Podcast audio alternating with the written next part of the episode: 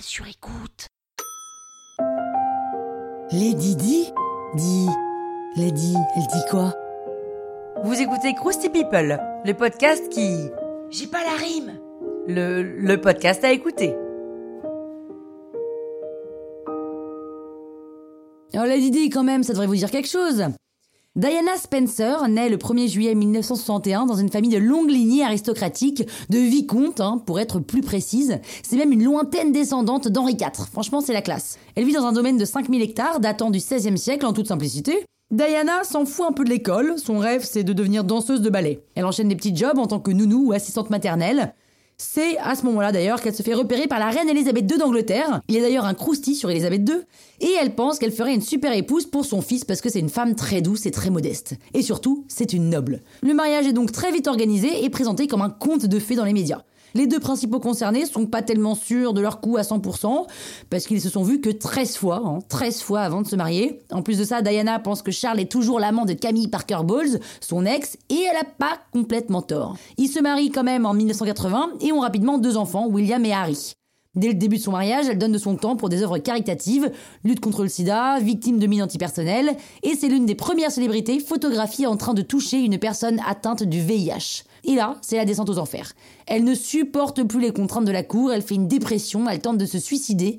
Elle découvre que Charles la trompe bel et bien avec cette fameuse Camilla. Diana en profite pour aller voir ailleurs, elle aussi, et ils se séparent en 1992. Le divorce est prononcé 4 ans plus tard. Elle reçoit quand même une indemnité de 17 millions de livres et une pension, ce qui n'est pas rien. Vu qu'elle est la mère des deux héritiers du trône d'Angleterre, elle reste membre de la famille royale malgré tout. Elle commence à fréquenter le chirurgien Asnat Khan en cachette. Elle se grime, porte des perruques pour pouvoir le rencontrer, elle se rend au Pakistan même pour pouvoir rencontrer sa famille, mais elle est rejetée parce qu'elle n'est pas musulmane. Leur relation commence à fuiter dans les médias, donc le médecin la largue, en toute simplicité, et pour le rendre jaloux et aussi faire un peu chier la famille royale au passage, Diana commence une relation avec Dodi El Fayed, le fils d'un milliardaire égyptien. Elle met en scène sa relation pour que tout le monde la remarque bien. Et le 31 août 1997, Diana meurt avec Dodi El Fayed et leur chauffeur d'un accident de voiture dans le tunnel du pont de l'Alma. La voiture allait bien au-delà de la vitesse autorisée pour échapper aux paparazzi et en plus, il paraîtrait que le conducteur était bourré. Donc ils ont cogné un pilier du béton du tunnel. Diana et son mec ne portaient pas de ceinture de sécurité non plus, mais encore une fois, ça a donné lieu à plein de polémiques. Le père de Dodi refuse les résultats de l'enquête et accuse les services secrets britanniques d'avoir tout orchestré pour le compte de Philippe d'Édimbourg, le mari d'Elisabeth. Il n'aurait pas supporté que ses quatre petits-enfants aient un beau-père musulman. Une enquête chiffrée à 4 millions d'euros est ouverte à Londres et confirme au final l'enquête préliminaire. Sa mort a touché le monde entier, de nombreuses personnalités assistent ensuite à son enterrement, comme Elton John, Tom Cruise, Nicole Kidman et bien d'autres. Merci pour tous les dédits, rest in peace.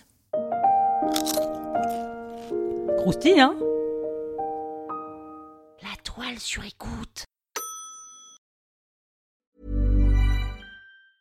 You know how to book flights and hotels. All you're missing is a tool to plan the travel experiences you'll have once you arrive. That's why you need Viator. Book guided tours, excursions, and more in one place. There are over 300,000 travel experiences to choose from, so you can find something for everyone. And Viator offers free cancellation and 24 7 customer support for worry free travel. Download the Viator app now and use code Viator10 for 10% off your first booking in the app. Find travel experiences for you. Do more with Viator.